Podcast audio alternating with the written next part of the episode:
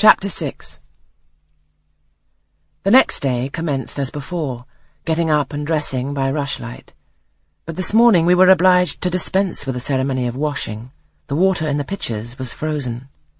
A change had taken place in the weather the preceding evening, and a keen north-east wind, whistling through the crevices of our bedroom windows all night long, had made us shiver in our beds and turn the contents of the ewers to ice.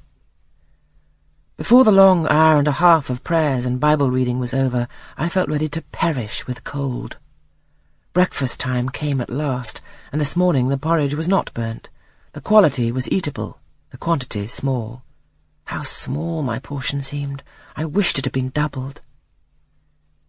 In the course of the day, I was enrolled a member of the fourth class, and regular tasks and occupations were assigned me. Hitherto I had only been a spectator of the proceedings at Lowood. I was now to become an actor therein. At first, being little accustomed to learn by heart, the lessons appeared to me both long and difficult. The frequent change from task to task, too, bewildered me, and I was glad when, about three o'clock in the afternoon, Miss Smith put into my hands a border of muslin two yards long, together with needle, thimble, etc., and sent me to sit in a quiet corner of the schoolroom, with directions to hem the same. At that hour, most of the others were sewing likewise, but one class still stood round Miss Scatcherd's chair reading, and as all was quiet, the subject of their lessons could be heard, together with the manner in which each girl acquitted herself, and the animadversions or commendations of Miss Scatcherd on the performance. It was English history. Among the readers I observed my acquaintance of the veranda.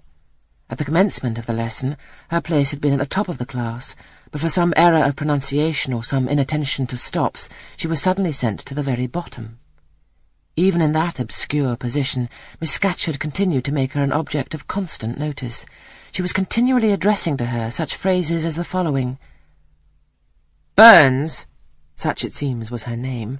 The girls here were all called by their surnames, as boys are elsewhere. Burns, you are standing on the side of your shoe. Turn your toes out immediately. Burns, you poke your chin most unpleasantly. Draw it in. Burns, I insist on your holding your head up. I will not have you before me in that attitude, etc., etc. A chapter having been read through twice, the books were closed and the girls examined. The lesson had comprised part of the reign of Charles I, and there were sundry questions about tonnage and poundage and ship money, which most of them appeared unable to answer. Still, every little difficulty was solved instantly when it reached Burns.